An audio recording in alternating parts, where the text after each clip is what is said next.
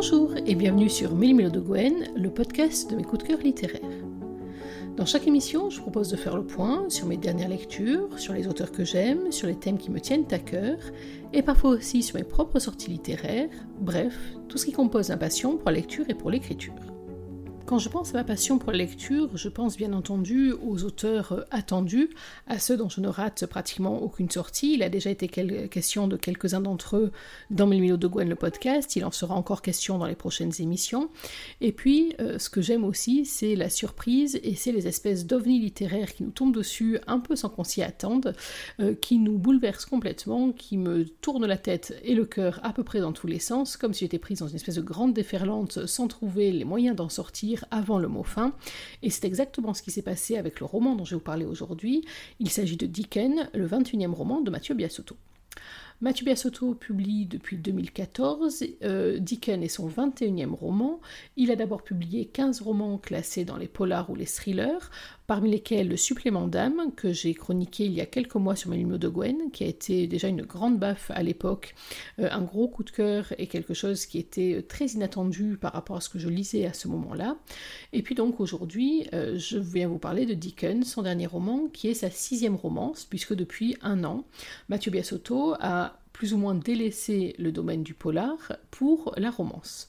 Alors plus ou moins délaissé parce que, euh, je vais vous expliquer après, parmi les raisons pour lesquelles j'ai autant aimé Dickens, euh, c'est qu'on est dans une romance à suspense, euh, c'est-à-dire, alors pas du tout une dark romance ou etc., mais on est dans une romance, dans une romance pardon, qui fait intervenir une bonne dose de suspense, d'intrigue, renforcée par la manière dont l'auteur mène son récit, mais tout ça, je ne veux pas trop anticiper, je vous raconterai ça dans quelques minutes. Mathieu Biasotto et moi, je crois qu'on peut dire que c'est un peu une histoire de succession de rendez-vous manqués. Je viens de vous dire, il a publié 21 romans, euh, j'en ai lu deux seulement, autant vous dire que le score est absolument minable. Ce n'est pas du tout par manque d'envie, c'est, je crois, comme un peu nous toutes, par manque de temps, ou du moins par une collision de mauvais timing pratiquement à chaque fois. Je suis l'actualité de Mathieu, j'assiste régulièrement à la publication de ses nouveaux titres avec des couvertures que je trouve toujours très réussies et extrêmement efficaces. Je ne sais pas si vous avez déjà eu l'occasion de voir la couverture de Dickens, mais c'est juste un petit bijou et il en est de même pour l'ensemble de ses autres titres. Le synopsis me fait régulièrement de l'œil et puis euh, on tombe régulièrement au moment où, pour plein de raisons multiples et variées, bah, c'est pas la bonne heure pour pouvoir lire ces romans qui euh, viennent pour la plupart d'entre eux rejoindre ma palle et qui attendent sagement le moment où mes journées feront enfin 72 heures. Mais a été différent pour plusieurs raisons. D'abord, je viens de le dire, la couverture m'a totalement accroché. Euh, c'est vrai que, que ce soit les teintes, que ce soit la composition, que ce soit le héros qu'on voit dessus, difficile de passer à côté de la couverture de Dickens, ou en tout cas difficile de ne pas s'y arrêter. Ensuite, il y a le synopsis, je vais vous en parler là aussi dans un tout petit moment, euh, et notamment le fait qu'il se passe en Australie, qu'il est entre autres, mais pas seulement, euh, pour cadre les événements qui sont passés il y a quelques mois en Australie avec cette vague d'incendie absolument euh, terrifiant et ravageur pour le pays. Et c'est vrai que j'aime bien quand on a un roman comme ça qui s'ancre dans une réalité.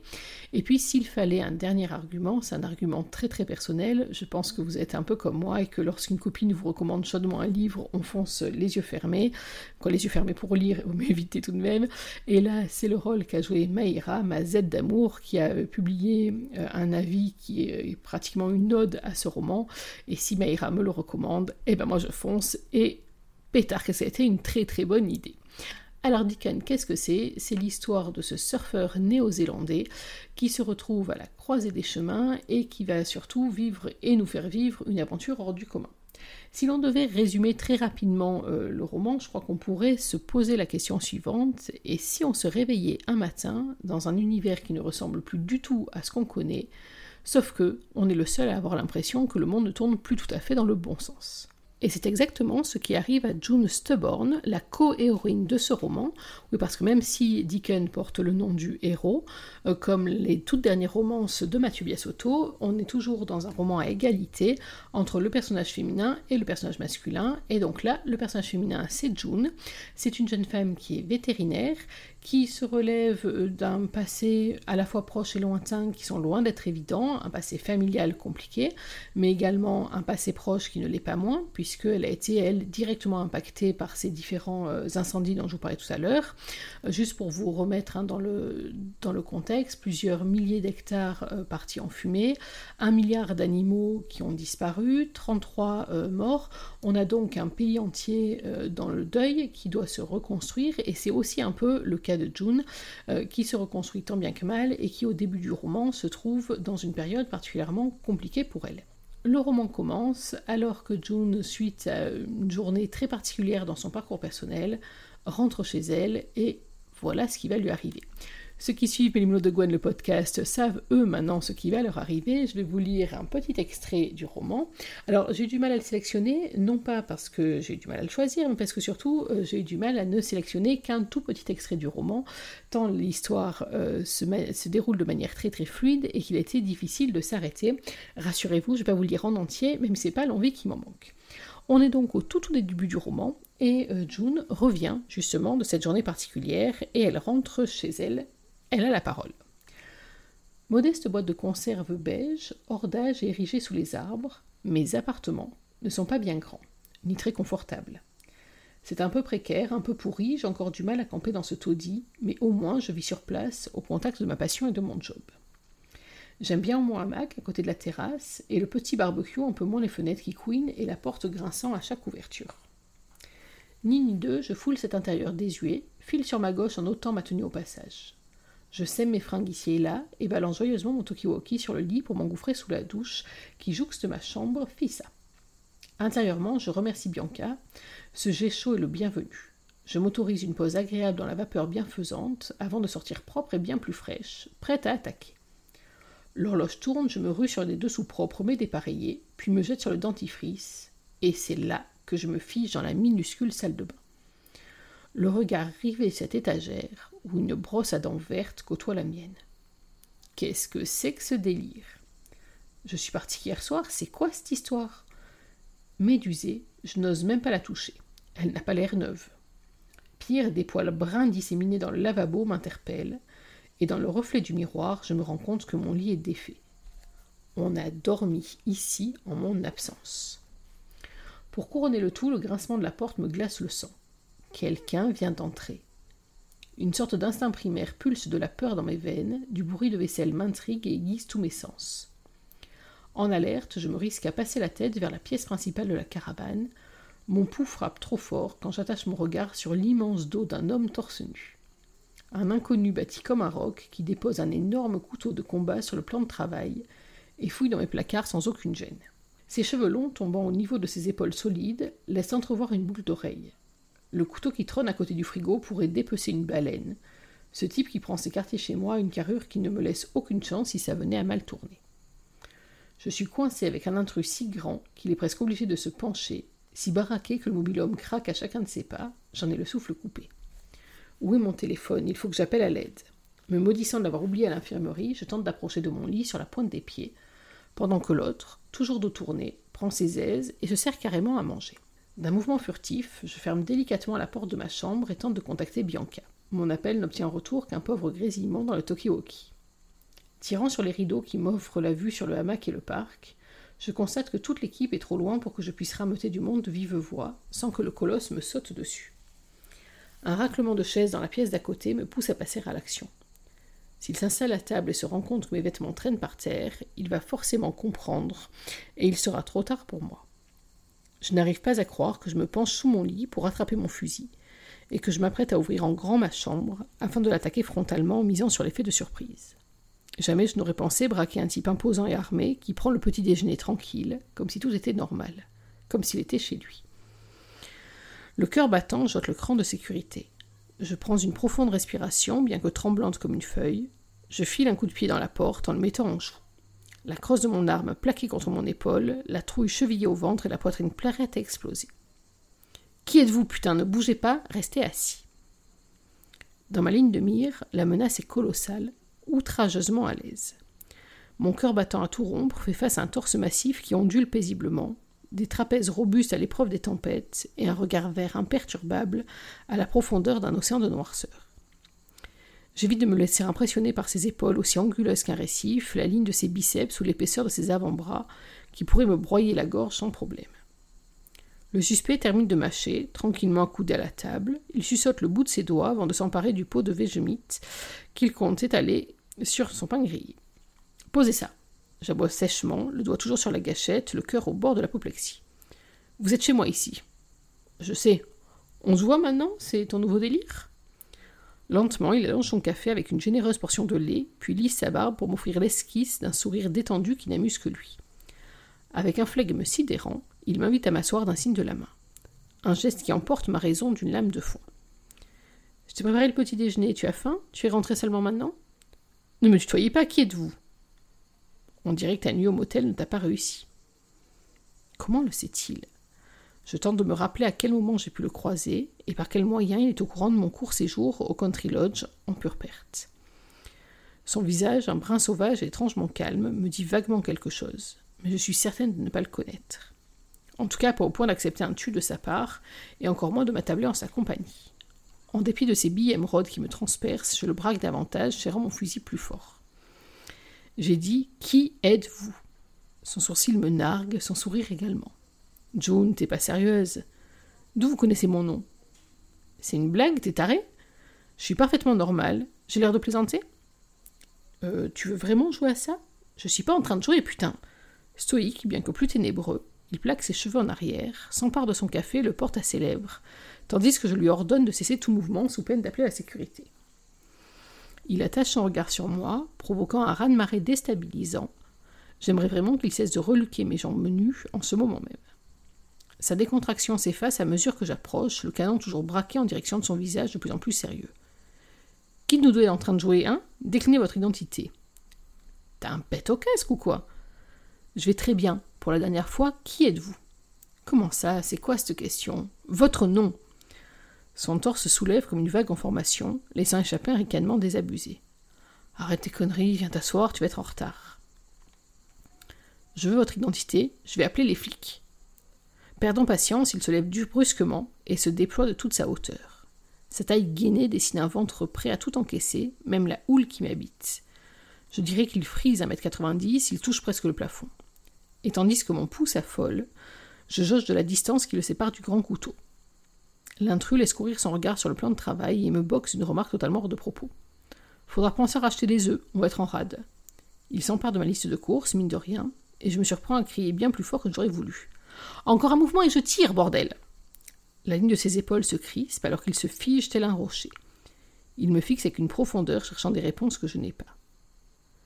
Je ne sais pas ce que tu as fait cette nuit exactement, mais là-bas, c'est une mauvaise idée, visiblement. Regarde dans quel état tu te mets. Mes idées s'embrouillent, sa répartie me désarçonne. Et voilà, et je m'arrête au beau milieu de cette rencontre que vous avez vue totalement explosive, enfin rencontre ou pas rencontre d'ailleurs. Hein.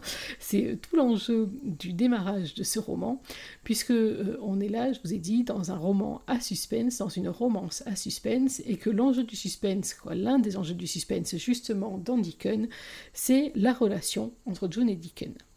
Est-ce que June a perdu la tête? Euh, le fait qu'elle ait vécu des choses traumatisantes, après tout, euh, pourrait expliquer un certain déséquilibre. Est-ce qu'elle est l'objet d'une immense manipulation? Et pendant toute une moitié du roman, on va comme ça assister à cette espèce d'enquête. Alors en plus, c'est très très malin sur le plan de la romance, parce que euh, quelle que soit la réalité entre June et Deacon, en attendant, le fait que June soit persuadée, elle, qu'ils ne se connaissent pas, ça va entraîner toute une série de premières fois, qui sont des premières fois pour elle, peut-être pas pour lui, c'est l'un des enjeux du suspense, vous l'avez compris, et donc ça va permettre de revivre une romance qui n'est peut-être pas entièrement à égalité, puisque peut-être que pour l'un des deux personnages, c'est une redite, c'est un renouvellement, alors que pour June, on va assister à son premier baiser, à sa manière de tomber amoureuse, ou en tout cas de développer des sentiments très forts pour Deacon, et euh, tout ça sans savoir exactement ce qui est vrai, ce qui ne l'est pas, ce qui est euh, de l'ordre d'une espèce de désordre mental, ou au contraire d'une grande manipulation, j'ai trouvé que c'était extrêmement futé. Pour quelles raisons j'ai aimé ce, roman? Alors d'abord, c'est vrai que j'avais un peu oublié euh, la manière d'écrire de Mathieu Biasotto, et c'est une manière d'écrire qui, moi, me convient totalement. On a des phrases qui sont très saccadées, euh, on a euh, à la fois une poésie dans certains mots, et puis en même temps des espèces de staccato, notamment lors des affrontements entre June et Deacon, qui sont juste totalement savoureux. J'ai donc beaucoup aimé également toute une sorte de poésie. C'est un peu étrange à dire, enfin une poésie dans les sentiments. Euh, Deacon est très impliqué euh, auprès de sa famille, il est impliqué auprès de June, mais il est aussi impliqué auprès de sa famille, sa sœur jumelle Sienna et surtout sa nièce Ava. Et c'est vrai que dans les moments entre euh, et Ava, on a des moments qui sont d'une douceur euh, impressionnante. On retrouve d'ailleurs presque les mêmes en parallèle quand Deacon s'investit auprès des animaux, puisque je vous ai dit tout à l'heure que June était vétérinaire et elle travaille notamment dans un refuge. Et parmi les animaux dont elle s'occupe, on trouve bien entendu les animaux typiques de l'Australie, et ça renforce le côté très dépaysant de ce roman. Et on trouve notamment une bestiole qui répond au tout surnom de Jack l'éventreur, vous avouez que ça, donne envie, et euh, la manière dont Deacon arrive à apprivoiser cette bête terrorisée et donc euh, agressive, j'ai trouvé que c'était très doux, très beau, et en tout cas c'est vrai que j'ai vraiment fondu dans les moments euh, de tendresse, de douceur qui composent cette romance. Donc pour moi la partie romance, elle est totalement validée, avec un héros en plus qui, avouons tout, fait très très envie, faut pas se cacher non plus. Une héroïne qui est un peu différente des stéréotypes qu'on peut avoir, mais que j'ai trouvé justement extrêmement rafraîchissante, et là aussi très atypique. C'est vraiment l'une des composantes de cette romance. C'est une romance qui est atypique. Elle est atypique aussi, je vous disais, par le suspense et l'équilibre entre la romance et le suspense que je trouve totalement bien mené. Euh, on va se rendre compte très vite qu'il y a euh, bien plus que juste la relation réelle ou non entre Deacon euh, et June. On va voir apparaître des personnages un petit peu intrigants, en tout cas euh, qui moi m'ont intrigué pendant une bonne partie de l'histoire, notamment une rousse en tailleur dont on n'a pas bien compris le rôle immédiatement, mais en tout cas je dois avouer que je n'avais pas du tout compris son rôle euh, immédiatement et que je me suis fait berner sur toute la longueur jusque pratiquement aux deux tiers du roman, peut-être un petit peu avant, mais enfin pas tant que ça. Donc et j'ai adoré le fait justement de me faire retourner le cerveau comme ça. Et justement, je vous disais dans la narration, ce qui est très très bien mené, c'est qu'on a une narration qui est faite de flashbacks, euh, d'aller-retour dans le temps, d'aller-retour aussi de va-et-vient entre les personnages. Et moi, en tout cas, pour ma part, dans ma manière de lire, ça a totalement contribué à me tournebouler le cerveau. Et euh, je dois vous le dire, j'ai absolument adoré ça. J'ai beaucoup aimé aussi, je vous disais tout à l'heure, donc cet ancrage dans l'actualité. Alors attention, hein, on n'est pas du tout sur un roman euh, historique ou un témoignage historique ou un reportage. On est vraiment dans une romance à suspense, euh, ça c'est indéniable. Mais cet ancrage euh, dans cette Australie post-traumatisée donne lieu à des scènes qui sont de très très belles scènes. Notamment, vous verrez dans la lecture du roman un moment de mémorial autour justement de la reconstruction qui suit ces incendies, où je dois vous avouer que mon petit cœur de midinette a été euh, très très serré et euh, limite même quelques, quelques petites larmes sont venues euh, à mes yeux. Mais donc on a là aussi une très belle maîtrise de ces événements-là. On a aussi, alors c'est vrai qu'on y pense plus rarement, mais qui transparaît cette espèce de rivalité entre néo-zélandais et australiens qui ne tourne pas uniquement autour de la revendication de la paternité de la pavlova, un dessert qui a une belle importance dans le roman et je dois vous avouer qu'à certains moments de lecture, j'étais limite de tout stopper pour aller dévaliser ma boulangerie ou même en créer une moi-même. Enfin, heureusement, je suis restée raisonnable. Par contre, je suis restée beaucoup moins raisonnable sur la playlist. Euh, effectivement, et alors ça aussi, c'est quelque chose que j'ai trouvé génial. Euh, je fais partie, moi, des auteurs qui écrivent en musique. Je fais partie des lectrices qui adorent euh, lire en musique, à plus forte raison quand l'auteur nous guide sur ses choix musicaux. Et là, c'est absolument super. Au moyen d'un QR code, on a cette playlist, en fait, qui se déroule au fur et à mesure euh, de la lecture des romans, et du roman, pardon. Et c'est vrai que j'ai fait le test, j'ai été aventureuse, j'ai fait le test sur certains chapitres. sur certains, je dois tout avouer, j'avais la flemme de m'arrêter le temps de flasher le QR code et d'aller rechercher le titre correspondant. Donc j'ai lu certains chapitres sans la musique et puis après je suis retournée en arrière pour faire le test avec et sans. Et euh, si jamais vous aimez lire en musique ou du moins ça vous dérange pas, alors conseil, foncez sur la version euh, accompagnée de la playlist de Mathieu Biasotto. Il disait dans un live qu'il a fait pour présenter ce roman que certains chapitres ont été vraiment écrits au rythme de la musique et euh, effectivement ça fait un vrai plus. Alors on peut tout à fait, rassurons-nous, pour celles qui ont horreur de lire en musique, le roman ne perd pas de puissance, absolument pas euh, si on lit en silence, mais c'est vrai que moi pour ma part je trouvais qu'il y avait un vrai plus euh, dans ce QR code et en tout cas dans le fait comme ça d'être guidé dans la musique. en plus avec la playlist de Mathieu Biasotto, bah, j'y adhère pratiquement à 100% et donc ça en tout cas moi grandement enrichi ma lecture. Donc, je vous l'ai dit, un, équilibre entre la romance et le suspense qui, moi, a totalement, totalement fonctionné, un rythme d'écriture qui m'a euh, pareillement embarqué et surtout qui a contribué à me faire perdre la tête par moments et à me secouer dans tous les sens, euh, un ancrage dans l'actualité que j'ai trouvé extrêmement bien mené et en tout cas très intéressant et qui rajoute un vrai plus à l'histoire. C'est pas juste on a euh, campé cette romance en Australie comme on aurait pu la camper à Osgore ou n'importe où on fait du surf. on a là un vrai élément, à mon avis, qui vient renforcer l'histoire. Je trouvais que c'est extrêmement bien mené. le suspense, je vous l'ai dit aussi, moi, a tourné pratiquement jusqu'à la fin, parce qu'en plus, l'auteur est, un malin, il nous met euh, des indices, des pistes qui nous font alternativement euh, partir d'un côté ou de l'autre, et donc qui contribuent à cette espèce de déséquilibre, en tout cas à, ce jeu de pistes qu'est son roman. Et puis, euh, l'autre point très positif, j'ai énormément aimé les personnages qui composent Deacon. Alors, bien entendu, June. June j'ai aimé sa fragilité, ses failles, le fait qu'elle a plein de raisons de s'effondrer et que malgré tout elle relève la tête tout le temps en permanence, même quand euh, vraiment euh, bon nombre d'entre nous seraient trouvés assises en train de, pleurer toutes les larmes de leur corps. Non, elle continue. Euh, et j'ai trouvé là-dessus que c'était un personnage qui était très attachant parce que justement elle ne baisse pas les bras et et elle continue à avancer. Alors parfois elle peut paraître un petit peu têtue, c'est-à-dire qu'on lui tend la main à plusieurs reprises, mais mademoiselle veut s'en sortir toute seule. Donc c'est vrai que par moments euh, ça peut paraître un petit peu agaçant, mais c'est un personnage en tout cas euh, plein de failles, euh, à la fois solide, dur et effriable, une vraie meringue. Tiens, je reste dans ma, thématique de Pavlova, moi ça va pas s'arranger. Bien entendu Dicken. Dicken, alors vous avez vu dans l'extrait que j'ai lu, je me suis fait plaisir, je vous ai lu la description physique de Deacon, et je vous mets au défi de ne pas craquer sur le personnage, mais en tout cas c'est fichu. Mais euh, il est bien plus qu'un physique. Euh, j'ai énormément aimé le tempérament que l'auteur lui a prêté. Euh, c'est un personnage qui peut être dur en apparence. Non, c'est même pas ça. C'est un personnage qui, au premier abord, est très avenant, jovial, etc., etc. Mais dès qu'on creuse un petit peu, en fait, il est très dur. Alors, non pas dur, agressif, violent, etc. Il a au contraire une très belle maîtrise de lui, y compris dans une scène où moi, je crois que j'aurais euh, tiré de trois cheveux, voire euh, cassé de trois dents. Chut, je reste calme.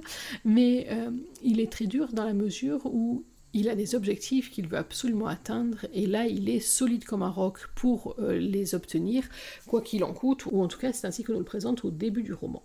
Mais là encore, l'une des grandes forces justement de la narration de Mathieu Biasotto, c'est que les éléments vont évoluer pas forcément comme on les attendrait, ou au contraire comme on les espérait, enfin je sais pas, vous ferez votre propre avis en cours de lecture, mais en tout cas, euh, le personnage de Dickens est un personnage que j'ai beaucoup aimé parce qu'il est justement multiface, et que euh, paraît être euh, monolithique et qu'en fait il va évoluer tout au long de l'histoire. Et j'ai trouvé que tous les moments où on est dans sa tête à lui, dans tous les débats qu'il agite, sont des moments que j'ai trouvé particulièrement réussis.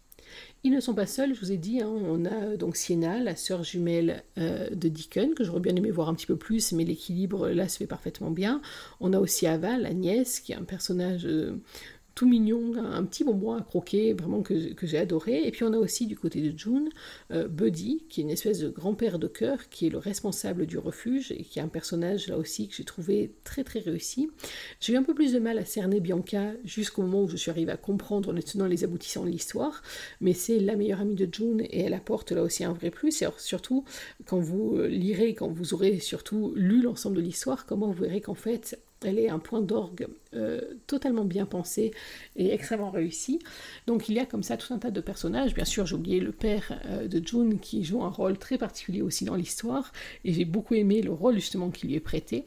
Donc toute une catégorie de personnages, toute une galerie de personnages plutôt, qui vont totalement bien entourer euh, le duo de June et de Deacon sur lequel repose donc cette histoire qui est une histoire puissante, qui est une histoire passionnée. j'ai oublié de vous parler de la sensualité qui euh, se dégage de ce roman. Alors, c'est une romance euh, où j'ai beaucoup apprécié le fait qu'on n'ait pas de scènes de sexe à toutes les pages. Euh, il y en a, je crois, deux, mais qui sont vraiment des scènes extrêmement bien construites, très bien menées. Et puis, par contre, on a un crescendo sensuel tout au long du roman qui, met, qui rajoute une petite dose de tension, des fois qu'elle aurait manqué à la narration. en tout cas, c'est là aussi très réussi. Donc, vous l'aurez compris, pour moi, Dickens, c'est vraiment un sans faute. C'est un roman que je trouve abouti du début à la fin. C'est une romance très réussie, extrêmement puissante, qui est à la fois sensuelle et aussi sentimentale. Donc là-dessus, on a une très belle maîtrise. C'est une romance avec un suspense que j'ai trouvé très bien mené, puisque je vous l'ai dit, moi je me suis fait balader pendant une grande partie de l'histoire. Le dosage entre les deux éléments, entre la romance et le suspense, pour moi a totalement fonctionné. Donc c'est vraiment un roman que je vous recommande euh, absolument, que je vous recommande tout en vous conseillant quand même hein, de le lire en étant euh, bien posé, bien concentré. C'est pas un roman euh, fast-food comme ça qu'on pourrait consommer vite fait, bien fait, puis passer à autre chose. Moi j'ai été, non pas lente dans ma lecture, mais j'ai pris le temps de le savourer et surtout j'ai pris le temps d'essayer de comprendre et de chercher les indices qui étaient semés au fur et à mesure. C'est un roman qui fait pratiquement 600 pages dans sa version papier, mais euh, vraiment que je n'ai pas vu passer. D'ailleurs, en parlant de version papier, euh, juste une petite parenthèse pour vous dire que vous trouvez bien entendu les romans de Mathieu Biasotto euh, sur les plateformes d'achat, sur Amazon notamment, etc., etc. Vous les trouvez aussi sur son site à la fois dans la version euh, e-book, sur tous les formats dont vous pouvez avoir besoin en fonction de votre liseuse, mais vous trouvez aussi, et alors là il ne faut pas rater le créneau, pendant deux semaines environ, le site est ouvert sur des versions brochées dédicacées, et alors confidence, j'ai commandé la mienne hier soir, je vais la recevoir, oui il me faut 10 dans ma bibliothèque, même si je pense que la négociation suivante ça va être de négocier une nouvelle bibliothèque, parce que 21 romans comme ça, pour compléter ma collection au fur et à mesure, je crois qu'il va falloir un petit peu de place. Mais euh, donc la version dédicacée est accessible en ligne sur le site de Mathieu Biasotto. Attention, elle n'est accessible que pendant un petit laps de temps, puisque dans quelques jours, promis, il se remet à écrire pour un 22e roman. Si j'ai bien suivi les confidences de son live, euh, on est déjà pas mal avancé sur l'idée. Le cadre est encore en cours de réflexion. Quoi qu'il en soit, moi c'est vrai que cette fois-ci, j'espère vraiment que je vais à nouveau bouleverser tout mon planning et me laisser embarquer dans le 22e roman de Mathieu Biasotto. Et je suis persuadée que je vais y trouver autant de plaisir. Voilà, cette émission est pratiquement finie. Euh, je vous rappelle, puisqu'on est lundi, que le Summer Tour de la Sexy Love Agency rentre dans une nouvelle semaine. Cette fois-ci, c'est Joe Harper qui vous emmène en Norvège pour une romance euh, à la fois rafraîchissante. Alors je sais pas vous, mais vu les 40 degrés à l'ombre qu'il fait chez moi, je ne vous cache pas que je vais la relire avec beaucoup de plaisir. Euh, parmi les étapes du Summer Tour de la Sexy Love Agency, je vous cache pas que celui-là euh, fait partie de mes petits coups de cœur, vous allez voir pourquoi. En tout cas, si vous voulez vous le procurer légalement et gratuitement pour passer un bon moment de lecture avec une lecture courte, qui sait peut-être pour vous remettre de Deacon, dans ce cas-là, ça se passe sur la page auteur de Joe Harper sur Facebook ou sur Instagram. Et comme vous en avez l'habitude maintenant, vous trouverez le lien pour pouvoir le télécharger et le mettre sur vos liseuses. Il est temps pour moi euh, de prendre congé. Je vous donne rendez-vous dans quelques jours. On parlera encore romance dans quelques jours. Et ce coup-ci, on parlera d'une romance euh, fraîche, pétillante, comme un bon verre de rosé pendant l'été. Je vous en parlerai un peu plus dans la prochaine émission. En attendant, n'oubliez pas qu'une journée sans lecture, c'est une journée à laquelle il manque quelque chose. Alors, dans l'attente de notre prochain rendez-vous, je vous souhaite d'être heureux, de prendre soin de vous et surtout, n'oubliez pas, lisez. Bye bye